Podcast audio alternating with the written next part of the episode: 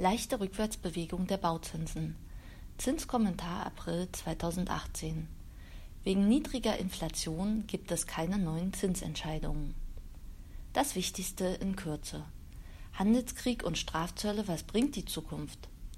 Im Februar ist die Inflation im Euroraum erneut gesunken. Entsprechend kam es zu keinen geldpolitischen Veränderungen. Die Bauzinsen sind leicht rückläufig oder blieben weitgehend stabil. Zwischen den USA und dem Rest der Welt steht seit Wochen ein böses Wort im Raum. Handelskrieg. Donald Trumps Dauerbrennthema, das Handelsbilanzdefizit der USA, erhitzt die Gemüter. Zwar gelang es der Europäischen Union sozusagen in letzter Sekunde Strafzölle auf Aluminium und Stahl abzuwenden, aber ob das dauerhaft so bleiben wird, steht in den Sternen. Zunächst gibt es die Ausnahme nur bis Anfang Mai. Gegenmaßnahmen der EU liegen schon in der Schublade. In der EU hat man schon mal nachgedacht, welche US-Waren denn als Gegenmaßnahme ebenfalls mit Zöllen belegt werden könnten.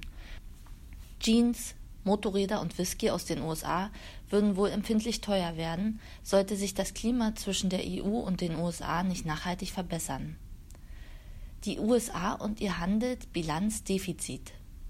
Der Begriff Handelsbilanzdefizit bezeichnet eine wirtschaftliche Situation, in der ein Land mehr Waren importiert, als es exportiert.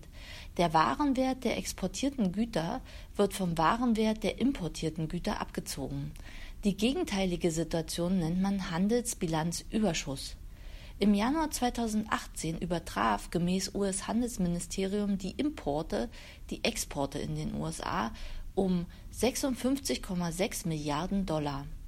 Das ist der höchste Wert seit 2008. Das Handelsbilanzdefizit der USA ist für Präsident Donald Trump seit seiner Wahl ein großes Thema. Für ihn ist es Ausdruck einer unfairen Handelspolitik, weil ausländische Staaten viel mehr Waren in den USA verkaufen, als sie selbst importieren. Trumps Gegenreaktion Strafzölle, die importierte Waren künstlich verteuern. Die Inflation rutscht im Februar erneut. Der Handelsstreit führte zu massiven Einbrüchen beim DAX. Auch die Inflationsrate sank erneut. Sie lag im Februar im Euroraum bei 1,1 Prozent und ist im Vergleich zum Januar um 0,2 Prozent gesunken. Die Kerninflation verharrte bei 1,0 Prozent. Quelle Eurostat.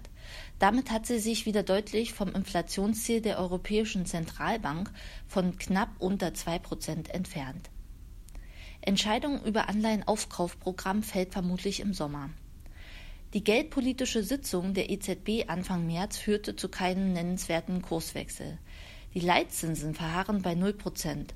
Das Anleihenaufkaufprogramm wird im Umfang von 30 Milliarden Euro im Monat planmäßig bis September 2018 weiterlaufen. Scharfe Beobachter der Pressekonferenz stellten fest, dass die EZB diesmal darauf verzichtete, extra zu erwähnen, dass das Programm ausgeweitet oder verlängert werde, wenn sich der Ausblick trüben sollte. Das wird als Signal gewertet, dass im September tatsächlich Schluss sein könnte, sofern die Inflationsrate bis dahin das anvisierte Ziel erreicht. Österreichs Notenbankgouverneur und EZB-Ratsmitglied Ewald Nowotny deutete Ende März an, dass die EZB vermutlich im Sommer über die weitere Entwicklung der Anleihenkäufe entscheiden werde. Lockere Geldpolitik sorgt für mehr Kredite. Und wann könnte die Nullzinspolitik der EZB ein Ende finden? Dazu gab es Ende März einen Hinweis vom Bundesbankchef Jens Weidmann, der als Nachfolger des noch EZB-Präsidenten Mario Draghi gehandelt wird. Die Märkte sehen eine erste Zinsanhebung etwa zur Mitte des Jahres 2019, was wohl nicht ganz unrealistisch ist. Die bisherige lockere Geldpolitik erfüllt offensichtlich ihr Ziel. Die europäischen Banken gaben im Februar 3,12 Prozent mehr Darlehen an Unternehmen und 2,9 Prozent mehr Darlehen an Privathaushalte aus als im gleichen Zeitraum des Jahres 2017. Immobilien Scout 24 Zinsbarometer leichte Entspannung im März. Nachdem das Immobilien Scout 24 Zinsbarometer in den vergangenen Monaten eine moderate Aufwärtstendenz zeigte, hat sich die Zinsentwicklung im März weitgehend entspannt. Seitwärtsbewegungen oder fallende Zinsen herrschen vor. Allein die langfristigen Kredite sind leicht gestiegen. Die Darlehen mit zehnjähriger Zinsbindung blieben mit 1,3 Prozent sehr stabil. Die Kredite mit fünfjähriger Zinsbindung fielen leicht auf 1,01 Prozent. 15-jährige Kredite haben mit 1,66 Prozent am stärksten nachgegeben. Die Zinsen mit einer Zinsfestschreibung von 20 Jahren verteuerten sich leicht auf 1,87 Prozent.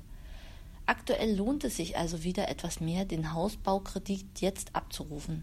Experten empfehlen aber unbedingt eine Eigenkapitalquote von mindestens 20 Prozent und möglichst auch eine Tilgung von drei Prozent. Nur so lässt sich der Kredit möglicherweise mit nur einer Finanzierungsrunde zurückzahlen und das Risiko eines Zinsanstieges bei der Anschlussfinanzierung reduzieren.